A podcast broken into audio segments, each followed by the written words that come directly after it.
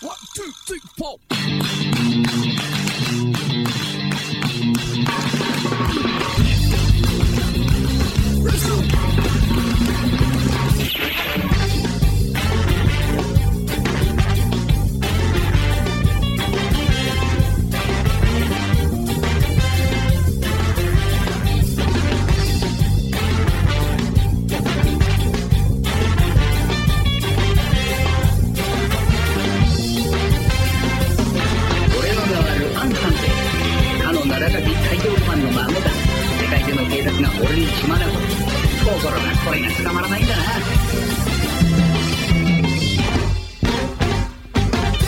Bienvenidos una vez más a Rock and Comics, vuestro programa favorito donde la música y los tebeos se unen en uno solo.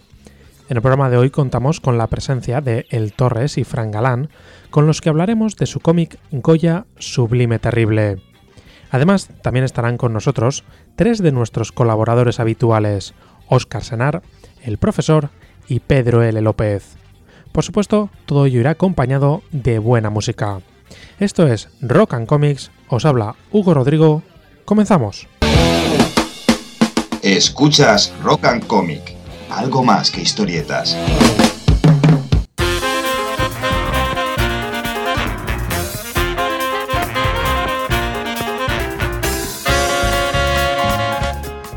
Llega el momento de hablar de manga, de la mano de Óscar Senar y su sección Periferia Oriental, donde nos trae, como siempre, una buena recomendación para disfrutar durante estos días. Bienvenido, Óscar. Hola Hugo, ¿qué tal queridos oyentes? Hoy no nos traes un solo cómic, un solo manga, hoy nos traes dos. Dos por el precio de, de uno. Sabemos que lo tiramos, las ofertas, las rebajas han llegado ya a Rock and Comics. Es, ¿eh? Pues El- sí, eh, hoy, hoy voy a- vamos a hablar de, de dos mangas que me parece que tienen, que tienen un punto en común, que es hablar de, la juventud y de cómo vive la juventud japonesa, pues, pues sus problemas y su, cotidianidad. El, el- caso es que son dos eh, mangas que hablan de problemas de juventud, pero uno habla de los años 70 y otro de, esta época, de, ya de, la década en la que estamos. El primero de ellos es Pescadores de Medianoche y el, es de Tatsumi, el, uno de los considerados como padre del, de Re- Reikiga, de- el autor de Una vida errante, eh, que incluso tuvo una adaptación animada. Es Pescadores, como decía, Pescadores de Medianoche, como decía, y el título, eh, si se ve la portada, si, si uno ya tiene un poco de cultura cinéfila, rápidamente capta que hace referencia a Cowboy de Medianoche, ¿no? Y en la que uno se cabeza, eh, cierras los ojos y suena un poco el, el Everybody's Talking eh, de Harry Nilsson, de la banda sonora. Bueno, y, y esta antología de relatos cortos de Yoshiro Tatsumi, recopilada, bueno, publicada en España por, por Gallonero, que está haciendo una labor editorial muy bastante importante, recuperando a autores como, como el propio Tatsumi o, o el de una la mujer de al lado, eh, que salió también el, año pasado. Pues eh, eh, es una antología que se publicó en su momento en Singapur, que no sé por qué extraña razón en, en Singapur tiene bastante aceptación Tatsumi, porque la adaptación cinematográfica de su obra también, también fue, eh, fue de esa nacionalidad. Y, y esta antología nos habla de un poco de cómo estaba Japón en los años 70, ¿no? Que Japón estaba viendo en, ant- en aquel momento un, un em- impresionante eh, despegue económico y ese despegue económico no es que dejara atrás a la gente, que a veces en otros mangas con el de en el del el hombre sin talento no vemos como que se la gente se quedaba atrás. Aquí más que quedarse atrás es gente que se ha sumado, que ha pasado de vivir en el pueblo a irse a Tokio a, vivir la vida de la gran ciudad y ha sufrido un choque cultural, ¿no? Eh, la, la historieta que da nombre al tomo, Pescadores de Medianoche, da muy buena idea del tono general de, de la antología. Esta historieta narra la, vida de un chico que acaba de, que ha llegado a la ciudad desde el pueblo y igual que en la película se gana la vida acostándose con mujeres maduras. Y, lo, que dice que está en Tokio porque Tokio supone el coto de, de pesca perfecto, porque hay una muchedumbre que en la que es fácil cazar, ¿no? En la que es fácil atrapar sus víctimas. lo que va a descubrir muy pronto es que cuando van mal dadas, esa misma muchedumbre en la que es fácil cazar, eh, pescar las víctimas, también eh, uno se siente solo alrededor de tanta gente y no encuentra consuelo cuando tiene problemas. ¿no? Y un poco esto es lo que va desfilando a lo largo del tomo. Eh, aparece un jugador empedernido que se juega toda su casa y todo su patrimonio por en, el juego, ¿no? en las apuestas ilegales, parejas fogosas que, intentan practicar sexo como buenamente pueden en, estos pisos de la época, ¿no? Ingenuos pueblerinos a los que engañan, emigrantes frustrados que pensaban que en la ciudad serían felices y que luego nomás solo piensan en volver al, pueblo. Y en medio de todo este tomo, de todas estas historias, eh, hay una insólita fábula de ciencia ficción eh, protagonizada por una anciana que tiene como, como mayordomo a un robot y, habla un poco de la deshumanización que, lleva aparejada el desarrollo económico y, tecnológico. Es muy curioso porque esa historia futurista funcionaría perfectamente hoy, incluso mejor hoy, ¿no? Porque hoy ya vemos, ya intuimos a los robots sentando en, nuestras casas. Pues eh, Yoshiro Tatsumi ya lo ya lo plasmo en este Pescadores de Medianoche, que recopila relatos de los años 72 eh, y 73. Es impresionante como, como en esa época se hacían obras de una una madurez tremendísima. Además, por lo que comentas, esta historieta de ciencia ficción cuadra perfectamente, ¿no? Con lo que es el resto de las historias. Sí, además es, una historieta que a pesar de tener un robot, eh, transcurre en un ambiente doméstico y solo hasta que no se abre el plano de la historieta, pues no vemos que estamos en el futuro, ¿no? Parece que, que estemos en una casa tradicional japonesa y que, y que el robot pues esté integrado. Eh, y es una historia, vamos, eh, que al final habla de lo mismo que el resto, ¿no? De, cómo el futuro, eh, por así decirlo, el futuro en aquel caso de los años 70, atrapa a los personajes que acaban de salir prácticamente del pueblo, del pueblo con los bueyes y, los cultivos de arroz y se, y se ven descolocados en esta en esta gran urbe, ¿no? En, en el, durante muchos pasajes del tomo en muchas viñetas hay escenas que aparecen personajes, igual que en la película de Cowboy de Medianoche, que andan por la ciudad y van ellos como rodeados de gente, pero solos, ¿no? Tatsumi juega así con dejando los personajes en penumbra y solo iluminado al protagonista, y dan una idea, ¿no?, de la soledad del hombre ante la gran ciudad. Luego también nos quieres hablar de otro cómic, también un recopilatorio, con 1,99.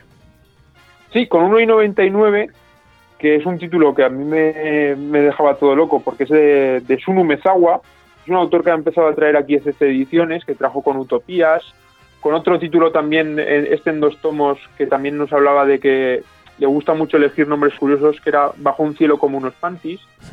y este con 1,99 eh, hace referencia a un pasaje bíblico que dice que, que un pastor puede tener 100 ovejas y perder una de ellas y quedarse con, las 99 y en lugar de pensar en las 99 que le quedan, pensar en la que se perdió, ¿no? Y estar constantemente pensando en, en, esa espinita clavada de, que una oveja se perdió.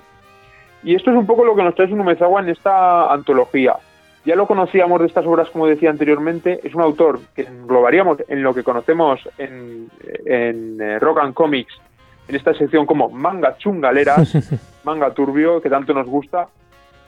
Y nos habla pues de, jóvenes, eh, no, tanto como marginados porque están dentro de la sociedad, pero sí desubicados, ¿no? Eh, jóvenes que, no saben cuál es su papel y, viven al margen, eh, aún estando integrados.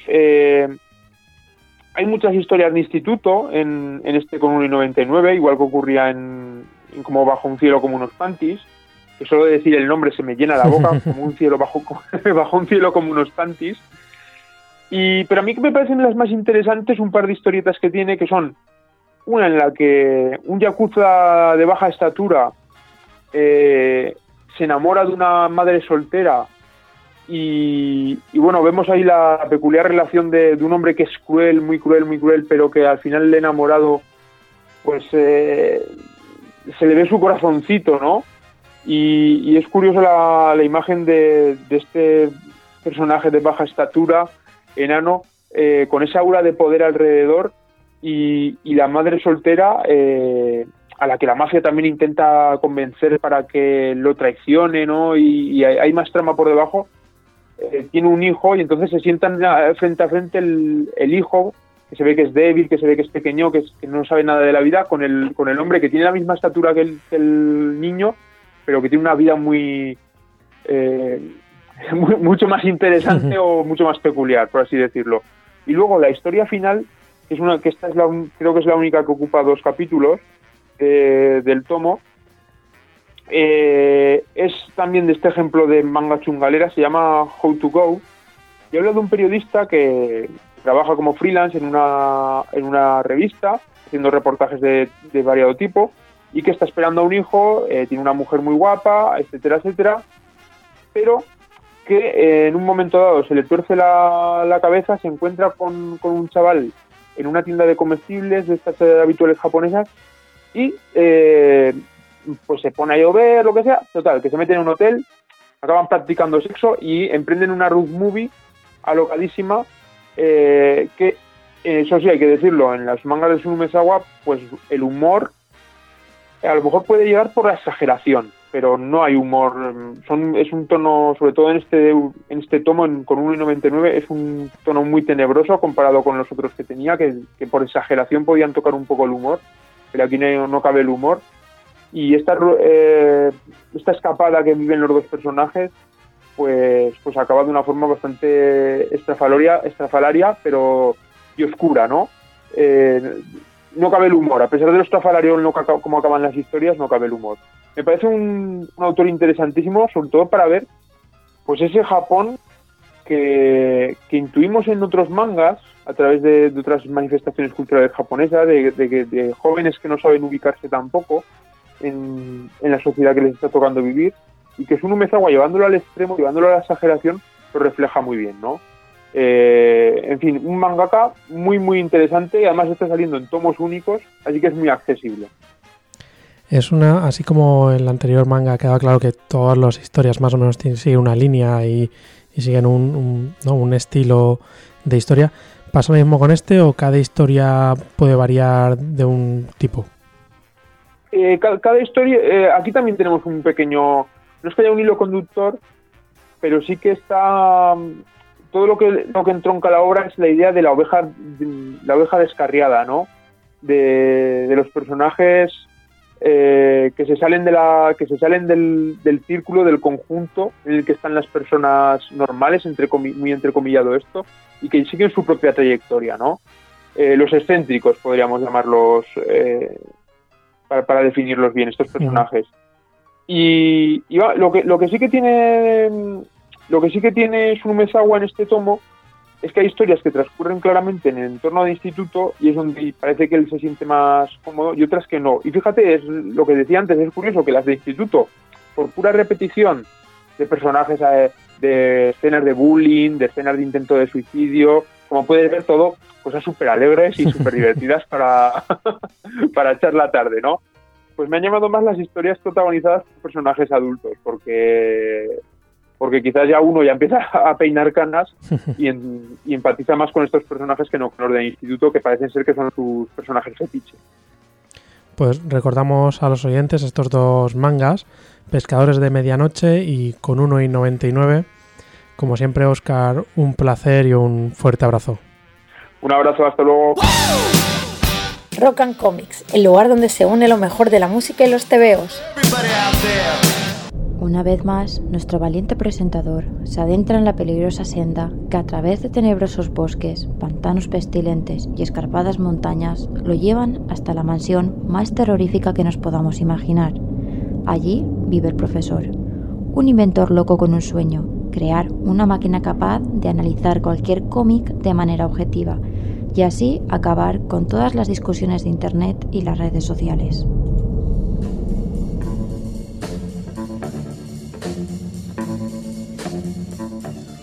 Ver, entonces los tipos de palo de golf, mmm, madera, hierro, los puter, ese nombre es también, ese híbrido.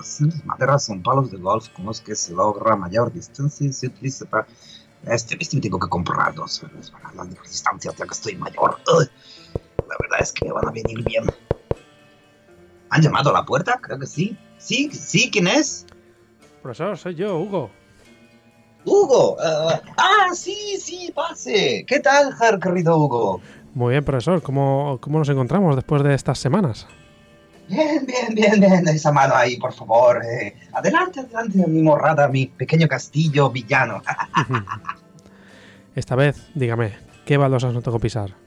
Ah, pues estas son las, las blancas, son las que no tiene que pisar, por- porque las he, las, las he lijado, las he, las he trabajado, las he tratado con un producto para que estaban quedando viejas. Y eh, he preferido que las eh, negras sean mate y las blancas sean muy brillantes. Es una cuestión de ajedrezes. Muy bien, muy bien. Pues nada, tendré cuidado por si acaso.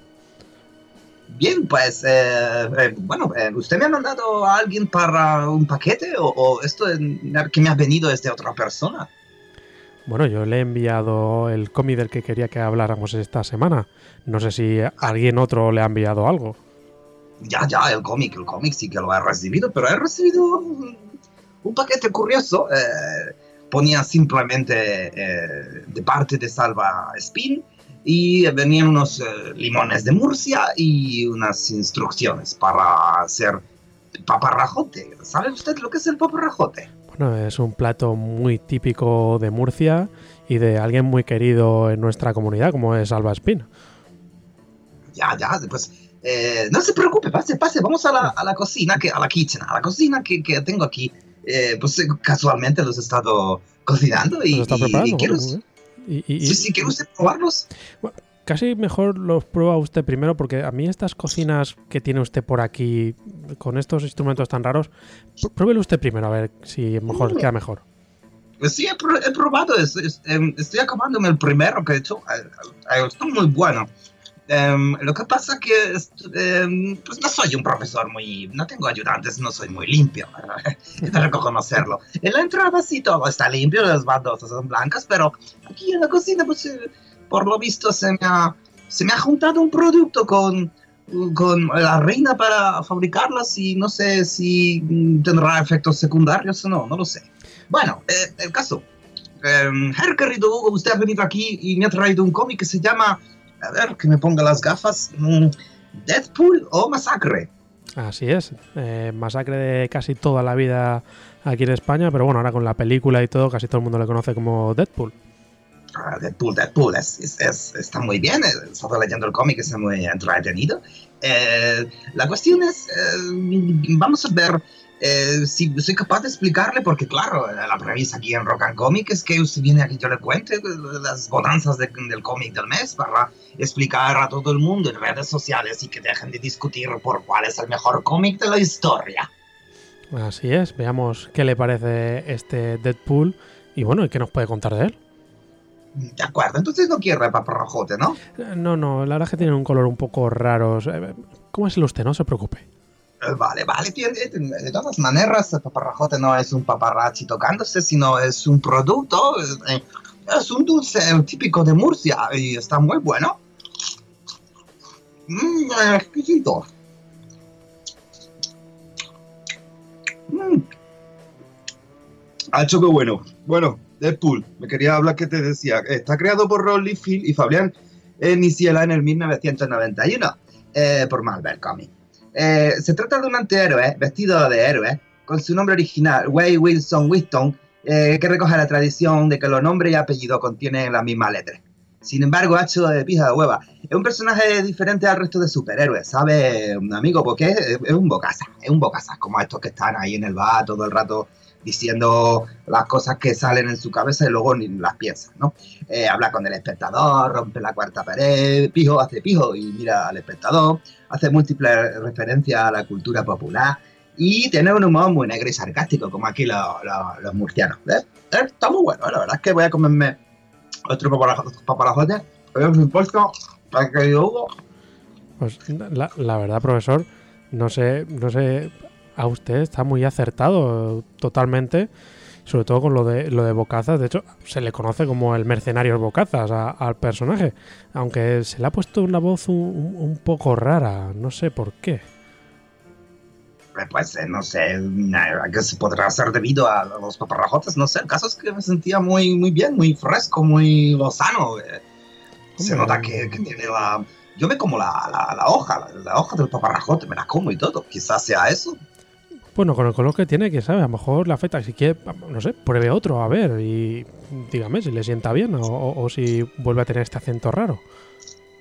Mm, a ver, con esto ya no sé, no después. Ya le digo que luego las cenas tienen que ser ligeritas, que por la noche se hace, que se hace luego muy mala digestión. El caso es que Deadpool obtiene sus poderes cuando se somete a un programa paramilitar canadiense. Claro, claro, canadiense. No podía ser americano, tenía que ser canadiense. Americano, los americanos no tienen programas secretos.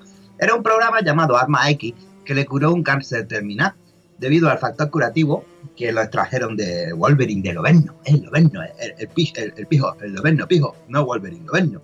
Y quedó desfigurado después de- del accidente y mentalmente inestable, por lo que está muy vinculado al universo X-Men Pijo Hueva. Voy a coger otro porque ya que no voy a cenar, me voy a hinchar un poquito ahora en la merienda cine. Mmm, qué buena. Hostia, pijo. Desde luego, profesor, a pesar de, de este acento tan característico de, de nuestro país, eh, está usted muy acertado, le, le sienta muy bien, totalmente correcto. Eh, Arma X, que vamos, todos conocidos por Lobezno, y Deadpool, a través de, de este personaje, como dice, siempre ha sido muy antagonista, ha tenido mucha relación entre, entre ellos y con toda la familia X en especial, más que con los X-Men, con, con los nuevos mutantes o Fuerza X, ha estado también muy, muy relacionado. La verdad es que muy bien, profesor, estoy gratamente sorprendido con sus análisis. Gracias, gracias. Yo eh, eh, personalmente pen- pensaba que, que, no sé, iba a ponerme a cantar o algo. Estoy últimamente especializándome en, en- en gastronomía. Eh, voy a investigar la, la gastronomía española provinciana porque creo que tiene mucho interés. ¿Se acuerda usted cuando venía aquí y yo no acertaba ni una? Es cierto, es cierto, sus máquinas no eran muy efectivas, pero usted parece que empieza como, no sé, asimilarlo de alguna manera todo.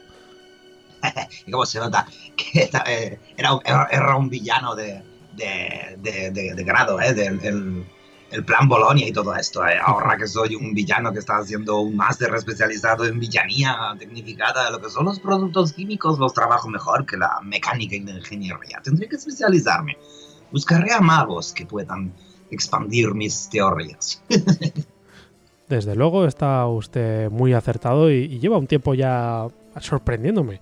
Podríamos empezar a invitarlo a algún, no sé, festival para que hablara de cómics o algo.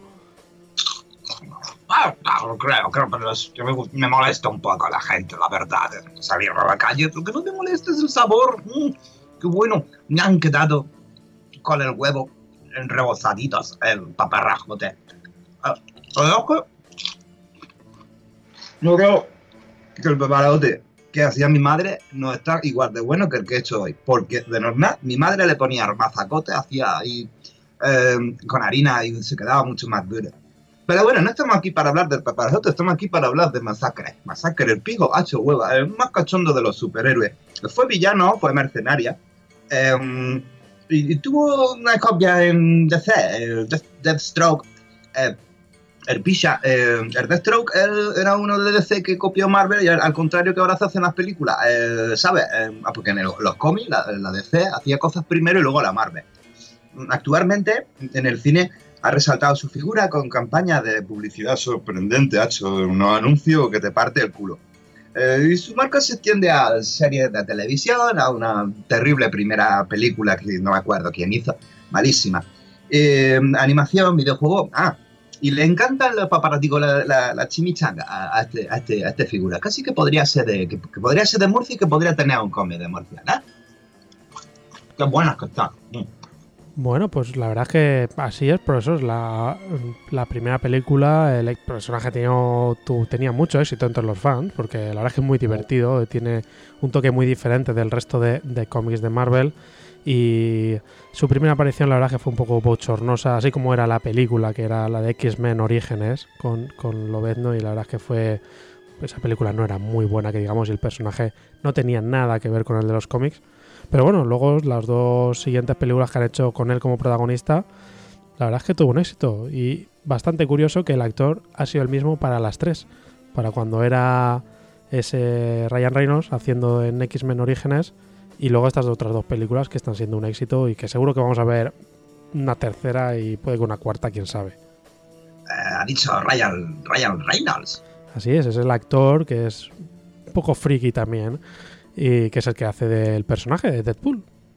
Ya, ya, es, hace tiempo creo que vino eh, muy colocado, muy, muy, atílico, muy borracho y, vino preguntando si, si podía no sé qué historia estaba grabando de un ataúd a oscuras y que estaba estresado y si tenía algún producto para eh, motivarlo y todo esto, estas pastillas que dan ahorrar, que dan que proporcionan serotonina y, endorfinas para estar alegre, pero yo no, no, no, le hice caso, pensaba que era un don nadie, así que es un famoso, se ha reformado, ¿no? Eso está bien. Sí, bueno, creo que estaba usted hablando de cuando rodó la película de, de Buriet, Enterrado, que bueno, fue bastante claustrofóbica la cosa. Pues pobrecito, si no le he hecho una mano, la verdad que ahora es bastante famoso. Ya, ya, nunca sabes si pueden ser infiltrados o otros espías de otros científicos locos. Tenemos una gran competencia, ya sabe las patentes, eh, Tesla, Edison, el otro que lo inventó realmente. Es, todo muy complicado. Pero no le voy a dejar que pierda más tiempo. A ver, ¿quiere usted ver la colección de palos de golf que me voy a comprar? No, profesor, le dejo, le dejo con los palos de golf y los paparajotes que, que le ha enviado Salva Spin. Nada, le, le, le, tendremos que dar las gracias a, a, Salva tanto por los paparajotes como por los magníficos cómics de Deadpool que hace.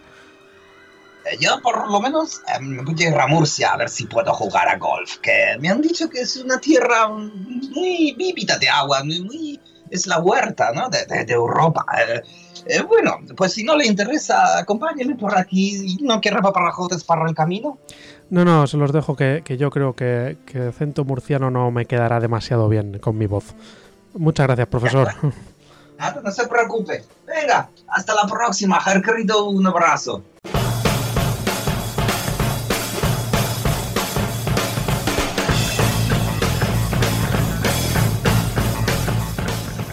Cuando a uno le preguntan quiénes son los pintores españoles más importantes, hay uno que siempre sale en todas las listas, Goya. El autor que marcó un estilo y millones de artistas detrás de él. La figura del pintor es el protagonista del cómic Goya, Lo Sublime Terrible, donde se explora la relación del creador con sus fantasmas y cómo estos afectan a su tan famosa obra. Esta historia corre a cargo de El Torres a las letras y Fran Galán a los dibujos, los cuales tenemos hoy aquí para que nos hablen un poco de esta historia. Bienvenidos. Hola, hola buenas. Eh, el Torres, ¿cómo, ¿cómo surgió este proyecto? Bueno, este proyecto surgió, todavía no, no había convencido a Fran. iba, eh, iba reflexionando por la calle que íbamos a hacer, iba con, eh, con Jesús Alonso, el dibujante de Fantasma de Gaudí, iba con el editor y no había hecho la, la clásica pregunta de qué es lo que estás preparando después. Yo no tenía nada en mente, pero siempre he sentido una, una atracción enorme por Goya, por las pinturas negras. Allí hay una historia de terror que, que lo estaba pidiendo y, y lo solté casi sin pensar, no, Goya, ¿no? Y ya había abierto la boca, así que tuve que, que preparar la historia. Y menos mal que, que, pude convencer a Fran para embarcarme en esto porque la verdad que ha sido un viaje bastante largo. bueno, ya te has andado metido en algo por ahí. y Fran, eh, como decía Juan, bueno, eh, entró, te propuso Goya, ¿aceptaste a la primera cuando te llegó el proyecto o la idea de trabajar con Goya, que es, bueno, un grande, te echa un poquito para atrás? Sí, al principio um, estuvimos planteando la, la idea de, de Benito Pérez Gardó, el, el, proyecto que está él trabajando ahora, pero un día así de imprevisto me vino con la idea de Goya y a mí la verdad es que me, que me encantó, me encantó porque ya me estuve imaginando ya cómo meterle mano a esos cuadros y demás, ponerlos a mi estilo y lo demás, y la verdad es que me, que me encantó la idea. El Torres, ¿Tuviste claro desde un principio el enfoque que le querías dar a la obra? ¿De que no querías hacer una biografía al uso? En este caso tenía muy, muy claro, ¿no? Lo mismo que en el caso de Fantasma de Gaudí, estuve dudando del enfoque. En el caso de Goya siempre tuve muy claro que tenía que ser una historia de terror. A Goya siempre se le han dado muchísimas explicaciones sobre por qué la obra está aquí, siempre unas explicaciones vista desde un punto eh, más sociopolítico, desde un punto de otra historia del arte. Entonces, lo que era la ficción pura y dura, ¿no? lo que era el terror, estaba siempre desdeñado como una cosa secundaria. Entonces, al hacer esto, yo siempre lo decía, no, no es una biografía de Goya. Vamos a ser rigurosos en cuanto al elemento histórico y biográfico, pero sigue siendo una historia de terror. Y no va a ser una historia de terror sencilla, queríamos hacerla bastante compleja. Así que sí, sí tenía muy claro. Luego, como me pasa siempre, me atasco a mi mitad y hay cosas que no me gustan y das un pasito para adelante y dos para detrás, pero sí tenía muy claro desde el principio que Goya, lo sublime terrible, iba a ser una historia de miedo.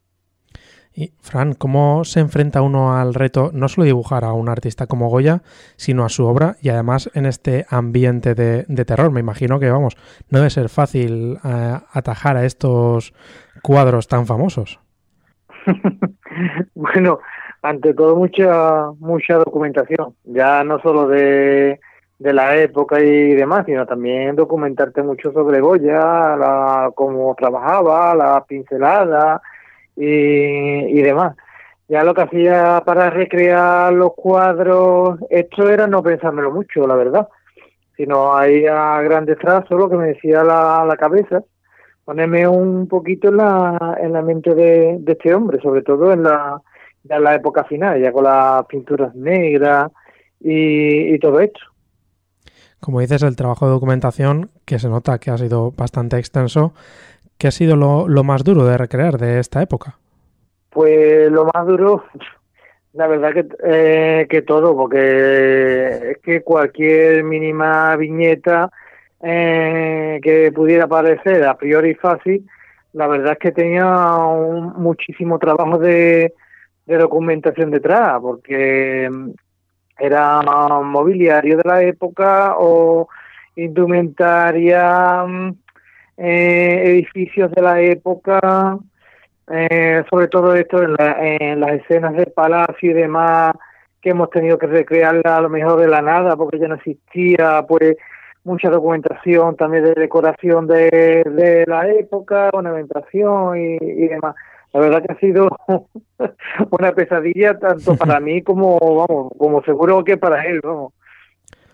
Bueno, el Torres ha sido duro también esta, esta documentación de querer hacerlo también, me imagino que histórico, pero también buscar esta eh, documentación de época. Pues, ha sido, en mi caso ha sido menos duro que la de Fran, porque claro, yo decía, dibújame esta gente que está de recepción en el Palacio de la Zarzuela, que por cierto el ala en la que van a ir, ese ala no existe, así que lo tenemos que buscar por aquí y por allá, y aunque yo le echaba alguna mano, yo me daba cuenta bastante de que gran peso se lo estaba echando a, a Fran encima, porque claro, iban en un carruaje, con el carruaje teníamos un cachondeo que no vea, porque eh, se documenta que se compró, se gastó un gran dinero en un carruaje, pero no existen eh, datos ni grabados ni, ni dibujos de cómo podía ser, así que buscando como narices podría ser el carruaje dichoso y que y que fuera conforme a la época, que no le pusiera un tipo de freno que no estuviera. Ese tipo de cosas se vuelve un obsesivo. Hasta cierto punto dice, pero bueno, sí. da igual. Si luego al final aparece un monstruo de fondo, dará igual. Sí, de hecho, me acuerdo yo que, que en la primera viñeta que teníamos en Valencia era ya un poquito obsesivo porque recuerdo yo que busqué hasta la ruta que hacía esa diligencia por Valencia, cuál era exactamente, algo excesivo ya. y eh, el Torres, Goya no es el único personaje de peso en esta historia. Hay dos mujeres de vital importancia, como son la duquesa de Alba y la esposa del artista, Josefa Bayona, la Pepa. ¿Qué aportan estos personajes a la historia? y, curiosamente, a la hora de, de hecho, pues, eh, se centra en un personaje eh, muy masculino, eh, toda la, historia que rota en torno a él, pero sin embargo había dos contrapuntos. Uno era su relación más conocida, que no llegamos, nunca llegaremos a ver si era si una, una relación carnal, romántica, hasta cierto punto, no lo sé, pero la que él mantenía pues con la con María Teresa, con la duquesa de Alba, y por otra parte tenemos a la gran desconocida que estuvo con él gran parte de su vida, que fue su, su mujer, la Pepa, ¿no? José Zavalleu, y, y fue ese, mm, ese contrapunto el que me gustaba mucho, porque eh, podemos, hacemos muchas alusiones a muchos personajes conocidos de la época, desde Torero hasta Monatín, que sale. Entonces, la, la cosa era eh, que estábamos pensando en cierto momento, hasta Fran se lo comenté diciendo, es que como no tengamos cuidado se nos va a convertir en un catálogo de personajes, así que vamos a restringirlo bastante al círculo más, más íntimo. Y hay personajes que tenían mucha, mucha importancia y que no sacamos o sacamos simplemente mencionados como su propio hijo, ¿no? El, contrapunto que teníamos entre estos dos caracteres femeninos y sobre todo sacar parte de la historia de terror a través de la, de la gran desconocida, la que mucha gente pasa por encima, porque que Josefa, mm, yo lo, vi que la gran parte de la historia podía residir ahí. Y luego el, personaje de María Teresa es eh, como casi una mujer resolutiva de nuestro tiempo que por cosas de avatares del ha nacido en el tiempo y lugar equivocado. Ella es una persona con una gran presión de su familia, de, su de su sangre noble y de lo que tenía que, que, hacer y por otro lado era un personaje que luego hacía lo que le daba la gana, precisamente también porque podía permitírselo, pero un personaje que, no, que, se salía fuera de los carnes. Entonces ese contrapunto, eso pues, me gustó, era lo, lo vistoso y lo oculto. Entonces encajaba muy bien con la línea de la historia. Fran, otra de las cosas que destaca mucho en el dibujo, ya no solo tu aproximamiento a, a lo que son las obras de Goya, sino es el color mismo de, que has querido darle. ¿Tuviste claro desde un principio la elección de colores que ibas a usar? Sí, ya desde un principio lo teníamos claro. Es más, como empezamos la casa por el tejado, eh, porque empezamos por la portada, recuerdo yo que tenía unos colores así muy vivos, unos, unos rojos muy vivos, me decía Juan, vale, vale, vale de tono a eso, que quede como con la paleta de, de Goya. Ya lo que hice que directamente de sus cuadros pues saqué la, la paleta de, de colores. Desde la época más temprana de los tapices y demás, que es más colorido, que mm, como se refleja en el cómic, al principio es un poco colorido, un poco más colorido, hasta ya la época final de las pinturas negras, que ya sí, mucho ocre y mucho colores oscuros, vamos.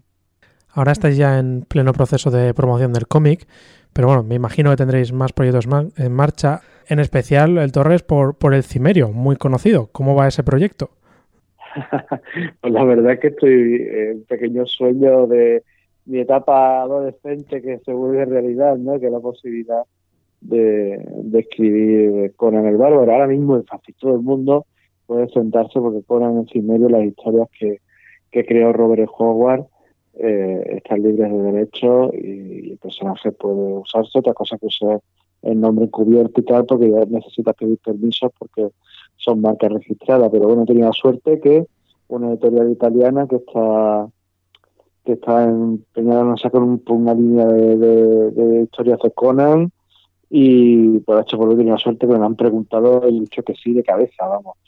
y, y me lo estoy pasando muy bien. Esto es un, me pasa como con con bribones o con otro tipo de, historias que, me da mucha alegría hacerlo y, la verdad es que esto sí me lo debo porque aunque también me documento parece como que cosillas pero no me requiere tanto esfuerzo como, como puedo hacer eh, una obra como Goya o como fue Gaudí como está haciendo Galdós.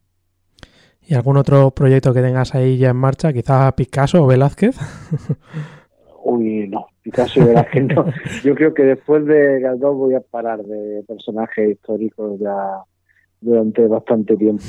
Creo que, que podemos, además es una tendencia que está muy bien porque sirve para acercar eh, veo gente que normalmente no lee cómics, pero ya me gustaría explorar más cosas de la ficción por sí misma. No creo que, tengamos que estar constantemente haciendo cosas de, de personajes históricos. ¿Y tú, Frank, tienes algún otro nuevo proyecto comiquero a la vista? Bueno, pues de momento lo único que tengo es un proyecto así a largo plazo con, con el IRRA, el autor de, Palo de Ciego, pero es un proyecto así a, a bastante largo plazo. Y ya eh, trabajar en algún guion, principalmente, que me guste y, y, que, y que fuese en el extranjero. Que fuese en el extranjero me gustaría probar fuera. Pero aún no, no tengo nada no tengo nada para afuera. Algo, algo prepararemos otra vez. No, no, no he acabado todavía bastante harto de mí. Así que algo prepararemos. Ya para ir acabando la entrevista, me gustaría hacerlo como solemos hacer, con una canción que eligierais uno de vosotros. Y bueno, nos explicáis así brevemente el por qué habéis elegido esa canción. Voy a elegir la de una, un clásico, la, la es, es Smell Like Teen Spirit de Nirvana, que es un clásico, pero me marcó profundamente cuando era joven. Una canción perfecta para, para cerrar la, la, entrevista. Muchas gracias a ambos. Esperemos que, que haya mucha suerte con el cómic y, y, bueno, que pronto os veamos tanto con Conan como con otros proyectos y podamos hacer otra entrevista. Un fuerte abrazo a ambos. Gracias. Un fuerte abrazo, Hugo. Muchas gracias.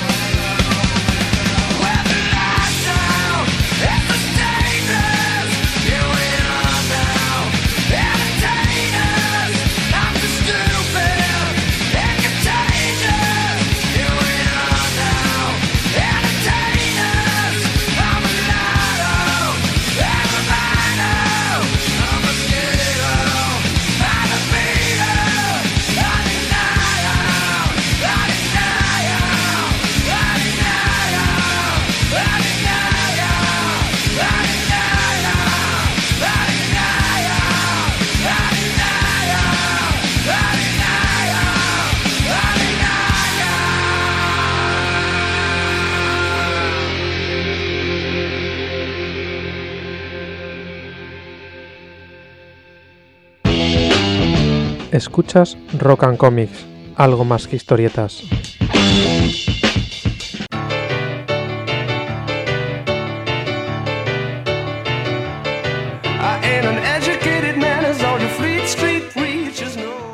Con esta sintonía nos adentramos en La Bóveda, sección comandada por Pedro L. López, donde nos trae una de sus listas, donde hace un repaso, en esta ocasión, de superhéroes sin superpoderes. Bienvenido, Pedro. Hola, ¿cómo estamos? Pues mira, hoy si os parece vamos a, coger y, hablar un poquito de todos aquellos superhéroes, por decirlo de alguna manera, lo de supers, que realmente no tienen poderes, eh, que son personas de a pie que han decidido luchar eh, en pro de, la justicia y la libertad y se han fundado unas mallas y se han puesto a luchar. Hay que decir que, que muchos de ellos se ayudan de la tecnología, algunos de alguna, alguna sustancia que les otorga poderes momentáneos, pero que básicamente son seres humanos de a pie. ¿no? Entonces he intentado hacer un poco un, un homenaje a esta gente y nombrarlos. Algunos serán más conocidos que otros, pero bueno, yo creo que se merecen su, su apartado dentro de, de, los héroes porque realmente mm, yo creo que tiene mucho más mérito patrullar sin poderes que siendo invulnerable. Yo, yo lo veo así, ¿no? Si te parece, empiezo. Adelante. Pues mira, por ejemplo, eh, hay que hay que destacar, aparte de Batman, evidentemente por, por DC, el gran Bruce Wayne con sus artículos y su capacidad de ducha, todos los, los que se han fundado en, en el traje de Robin, ¿no? Que han sido pues tantos como siete, ¿sabes? Desde Greg Gayson, uh, Jason Todd, Stephanie Brown, Tim Drake, Carrie Kelly y dos y dos Wayne que eran Damien y Elena, ¿no? La única chicas, eh, Stephanie y Elena. Stephanie era spoiler, que era de otra dimensión, pero bueno, todos eh, se han basado en, habilidades acróbatas, en, en gadgets, en, capacidad de lucha y la característica realmente de ellos es que todos eran menores de edad. ¿no? En el momento de alcanzar la mayoría de edad se han independizado de Batman, como en el caso de, Dick Grayson o de, o de Jason Todd, a pesar de, resurgir de, sus cenizas y los demás pues o se han separado siendo adolescentes como Tim Drake que se ha, se ha ido con un grupo de, de su altura y o ha, o ha seguido teniendo gente siempre sin poderes, que es curioso como una persona como Batman sin poderes ha cogido como ayudante a alguien que tampoco tiene poderes, un poco reivindicando esta capacidad de lucha, ¿no? Luego, pues dentro de la misma editorial tenemos pues a, a Green a Green Arrow, evidentemente Oliver Queen, si os fijáis, eh, una de las características de, la gente que no tiene poderes pero se decide a luchar por el bien, normalmente o son mm, súper inteligentes o tienen muchísimo dinero. son características bastante bastante generalizadas, eh, lo que ayuda evidentemente a tener eh, una serie de gadgets y una serie de, de infraestructura que le ayuda a luchar contra, contra el mal, ¿no? En el caso de Oliver Queen, en el caso de Bruce Wayne y muchos más. Luego, por ejemplo, tenemos un caso característico dentro de lo que son las armaduras, dentro de, digo, de esta editorial, como puede ser Booster Gold, que es eh, Michelle John Carter, que era, que era un poco un timador del futuro y que con esa tecnología mm, vino al pasado a, hacerse superhéroe, pero ya digo, se basaba en esa tecnología.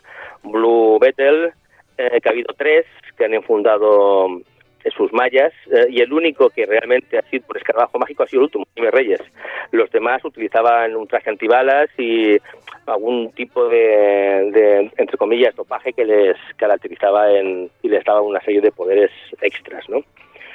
Mm, luego, así tenemos quizá menos conocidos, pues al Arenero, a Doctor Medianoche, que también ha habido tres que lo que han fundado, que era, era una especie de Daredevil de la editorial, tenía poca visión, no tenía sentido radar, capacidad de lucha y utilizado lo que se llamaba unas bombas apagón, que era curioso porque lo que consistía era en crear una, una negrura absoluta donde con su poca visión y sus otros aparatos pues podía tener una ventaja sobre ellos, ¿no? Em, también es otra característica de estos héroes que muchos han llevado el mismo nombre siendo diferentes personas, como Mr. Terrific, ¿no? Que ha habido un par que han llevado que han llevado el traje, ¿no? Y lo más característico es que todos tenían un intelecto privilegiado, eran um, ¿cómo diría? Eran a nivel de genio tenían tenían sus capacidades, ¿no? Luego, aparte, pues tenemos ya de la época más anterior, de la edad de, oro, sería Juan Trueno, que era un hombre normal que tenía un genio a, su servicio, cosa muy curiosa, porque él realmente era normal, él no hacía nada, él mandaba un genio y decía lo que tenía que hacer, no solo lo que decía él.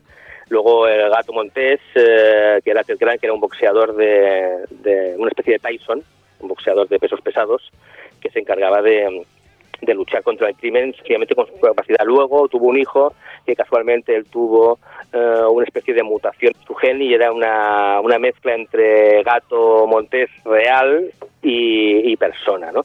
Esa es otra de las características de las editoriales. Normalmente, mm, si un personaje tenido éxito, a veces le otorgan una una capacidad mutante para que tenga un poco más de, carisma, ¿no? Como pasó, por ejemplo, con la gata negra. La gata negra en un principio era una, una ladrona de guante blanco y con el tiempo le han otorgado el poder de dar mala suerte a quien está cerca de, ella, que yo creo que es un poquito mm, rizar el rizo, pero era para darle más carisma dentro de un mundo de, de mutantes y de seres poderosos, ¿no? Luego, no sé si alguien se acordará de Barra y Estrellas, que era una, una pareja de, de un era un entrenador de, lucha libre y su pupilo que se enfundaban eh, él un, traje de estrellas y él uno de como la bandera americana blanca y roja y se dedicaban a, a, luchar a favor del a favor de los buenos no contra el crimen y solo tenían el poder ese de, de, ser luchadores eh, empedernidos ¿no? Luego tenemos, eh, en el mismo grupo estaba Sir Justin Arthur, no sé si os acordáis de él, era un caballero de la mesa redonda que tenía un caballo alado y una espada y una armadura mágica. Pero él en realidad era alguien traspasado por Melina al pasado, por, eh, digo, al futuro, perdona, por, eh, por un extraño sortilegio que le impedía volver a, su época, ¿no? Luego pues tenemos a Alex Luthor, tenemos a Con Nocturno, que no deja de ser mm, un, un, un, Batman un Batman parecido a a lo del Escuadrón, Escuadrón Supremo, el Joker, ¿no? que todos sabemos que él lo que tiene es un psicópata que no diferencia al bien del mal, ¿no? y dentro ya de la editorial totalmente totalmente contraria tenemos a una viuda negra que ahora esperemos que han dicho que van a hacer una película sobre ella, esperemos que que, la hagan, porque realmente puede ser muy interesante ver a Natasha Romanoff luchando contra, contra el eje del mal, ¿no? Tenemos a Ojo de Halcón, por ejemplo, Clint Barton aparte de las flechas, llegaron a decir que él tenía el poder mutante de, de, visualizar eh, eh, muy profundamente a mucha distancia, ¿no? Como tenía una visión realmente excepcional, como un halcón, ¿no? Lo mismo que le dijeron al halcón, al compañero del Capi, mm, llegaron a decir que tenía un vínculo mental con la roja y que podía dominar a los pájaros. Pero ya digo, todo esto ha sido a posteriori, en un principio ellos no, no tenían esos poderes, eh, los ha desarrollado el guionista para darle un poco más de empaque al, personaje, ¿no? Luego, a nivel de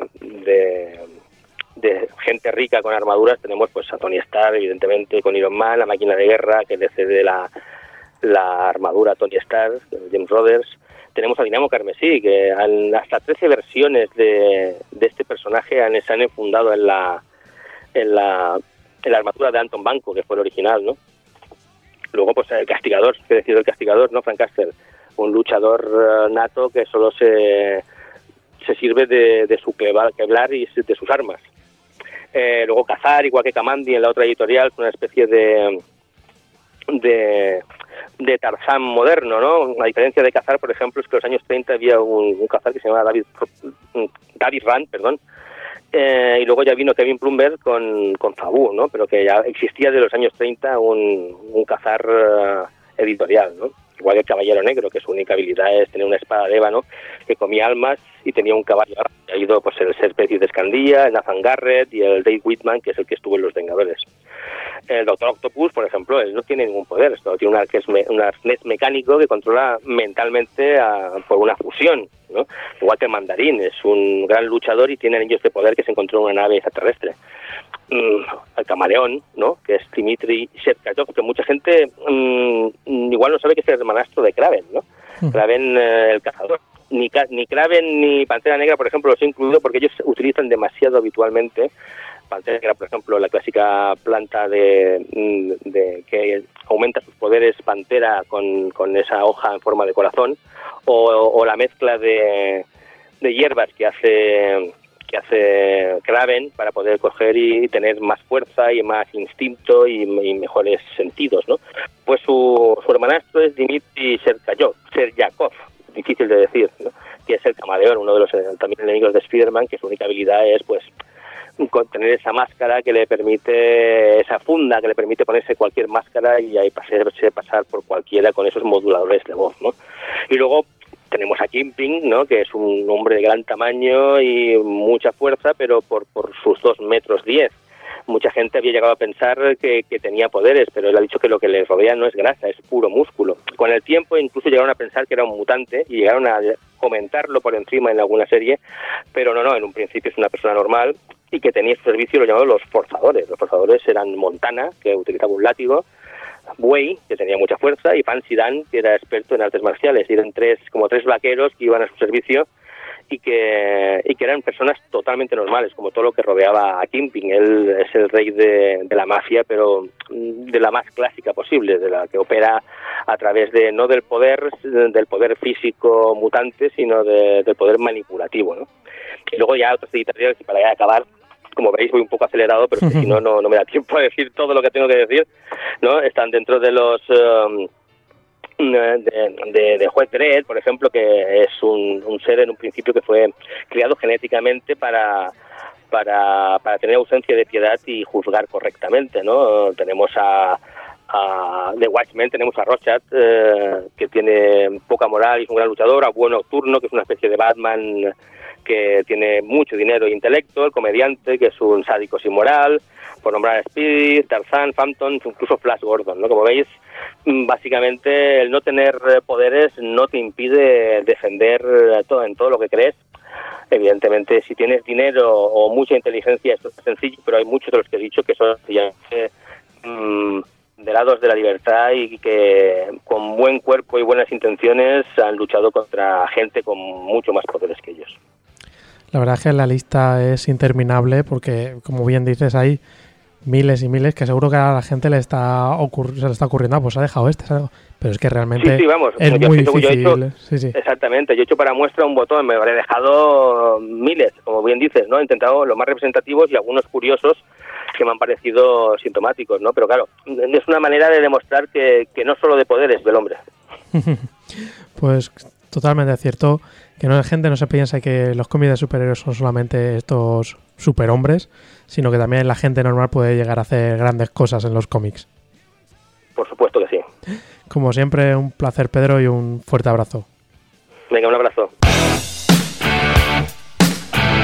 Todo lo que siempre has querido saber y nunca te atreviste a preguntar del TVO en Rock and Comics. This is the end.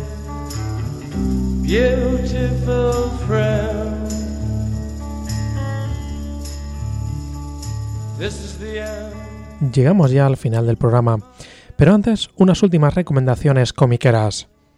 Me gustaría empezar con Lock and Key, Cielo y Tierra de Joe Hill y Gabriel Rodríguez, publicado por Panini Comics. Este cómic es un especial de la aclamada serie, la cual deberías de haber leído, y si no lo has hecho ya, no tardes, Lock and Key. En este especial podremos leer tres historias cortas y una gran cantidad de extras, la mitad del TVO, en un formato de tapa dura. Las historias recorren diferentes épocas y personajes de la familia Locke, y solo una de ellas está dedicada a los personajes principales de la serie original.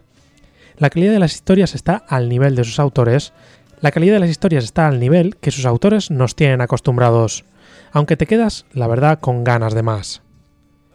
Continuamos ahora con Holiday Junction del mangaka Keijo Shinzo, publicado por ECC Comics. Este libro recopila diferentes historias cortas publicados en diferentes revistas de toda índole, lo que hará que haya una gran variedad de temáticas desde lo erótico a lo cotidiano el autor japonés demuestra el control que tiene a la hora de contar historias corrientes que saben llegar al lector, ya sea a través de un anciano aburrido, el reencuentro de dos amigos del colegio o la vida con un gato. Historias que mantienen una calidad considerable, aunque un par de ellas están por encima del resto. Ahora me gustaría recomendar Sign Call de Noah Van Stever, publicado por Ediciones La Cúpula. Esta obra es un reflejo de la sociedad oprimida en la que vivimos, donde la gente lucha por sobrevivir no en las mejores condiciones posibles, y además hay que dar las gracias por ello. Esto acaba desencadenando una continua sensación de sumisión y derrota que lleva a buscar la válvula de escape donde cada uno puede. En esta historia viviremos el día a día de Joe, un currante cercano a la treintena que trabaja sin parar en una pizzería para sacar adelante a su familia y que vivirá constantes disyuntivas. Van Stieber crea un ambiente sombrío, denso y decaído que acompaña a la perfección una historia que refleja la terrible realidad que viven millones de personas en el mundo occidental. Acabamos con Relato Soñado de Jacob Hinrich, cómic publicado por Nordica y que adapta el libro del mismo título de Arthur Schnitzler. Hinrich adapta este relato corto escrito en 1925 Hinrich adapta este relato corto escrito en 1925, transportándolo a una época indeterminada en un lugar indeterminado, de manera que a pesar de su antigüedad resulta totalmente actual. En ella, el doctor Fridolin vaga de noche por las calles de la ciudad tras una discusión de pareja, pero lo que encontrará no será la soledad que le lleve a la reflexión, sino una surrealista fiesta de máscaras que lo transportará por un viaje de sexo, fantasías y aventuras que servirán para acabar llegando a la conclusión que buscaba en un principio. Hinrich adapta la obra usando su particular dibujo colorido que le permite jugar entre realidad y ficción. Además, como curiosidad decir que el dibujante, que estuvo afincado en España por un tiempo, quiso rotular en nuestro idioma él mismo el cómic. Toda una suerte para esta edición. Ahora sí, llegamos ya al final del programa. Muchas gracias por haber estado al otro lado de la radio o podcast escuchándonos. Nos despedimos con Everyday I Love You Less and Less de Kaiser Chef. Nos escuchamos. Hasta la próxima.